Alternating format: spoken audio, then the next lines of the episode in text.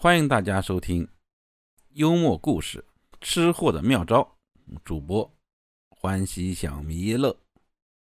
最近呢，刘峰一家三口正居家隔离着呢。这天，刘芬在阳台上晒晾衣服，忽然刮起了一阵大风，将他的一件衣服给吹落下去了。不巧的是，这衣服落在了一楼人家的院子里，而这一楼的屋主不常住在这里。现在屋里没人，这可怎么办呀？刘芳想到自己现在不能出门啊，为了这一件衣服去麻烦志愿者或者邻居也不好意思呢，便从家里面找出一根带钩子的长木棍，打算把衣服给勾上来。可是刘芬家住在三楼，那根棍子怎么也够不着衣服啊！就在他不知道如何是好的时候，一旁的小儿子小伟说了句话：“妈妈，我有办法。”小伟从房间里拿出一台无人机，然后用绳子将一个铁钩绑在无人机的下方。很快，这无人机顺着就飞了下去。可是，任凭小伟如何操作，这铁钩它就是挂不住衣服。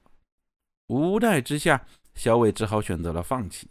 刘芬急了，突然瞥见丈夫大刚仍悠闲地躺在那沙发上，顿时气不打一处来：“你，你整天就知道吃吃吃吃吃！”家里这点事儿都不知道过来帮忙。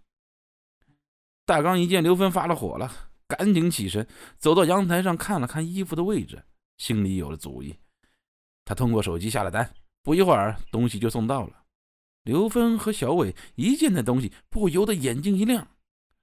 大伟用一根长绳将那东西绑住，然后缓缓地从阳台上放了下去，放到了衣服上。他抖了几下长绳，忽然发现，嘿嘿。这衣服已经被那东西给夹住了，然后就开始往上拉绳子，最后这衣服终于被顺利的拉了上来。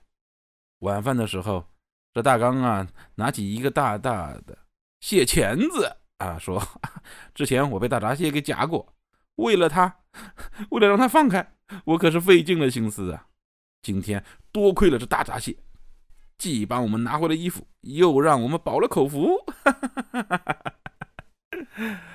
好啦，讲完啦，谢谢大家收听，再见。